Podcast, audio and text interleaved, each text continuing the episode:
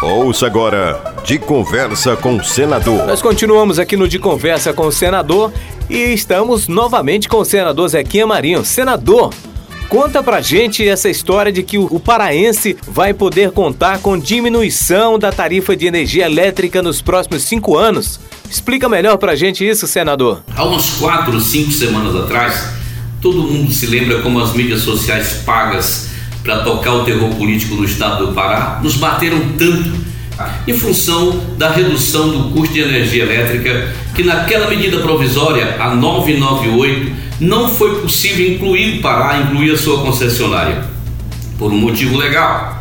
Mas o governo nos prometeu resgatar isso através de uma outra medida provisória, pois está aqui, medida provisória número 1010. Vitória conseguida. Está aqui e está aqui o relatório do deputado Acácio Favacho.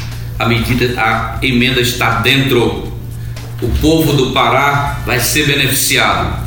Aqueles que só votaram contra não conseguiram nada. Agora nós fizemos um trabalho, um trabalho de parlamentar, junto ao Ministério, junto ao governo federal, encaixamos tudo para tudo dar certo. Teremos decréscimos, diminuição de custo nos próximos cinco anos, daqui até mais cinco anos. Aqui nós construímos entendimento e articulamos politicamente para se buscar resultado.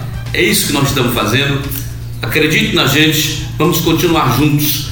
Outros instrumentos estão sendo construídos para a gente continuar reduzindo o custo da nossa energia. Nós falamos aqui com o senador Zequinha Marinho sobre a diminuição da tarifa de energia elétrica no estado do Pará nos próximos cinco anos. Obrigado, senador. Grande abraço a todo mundo.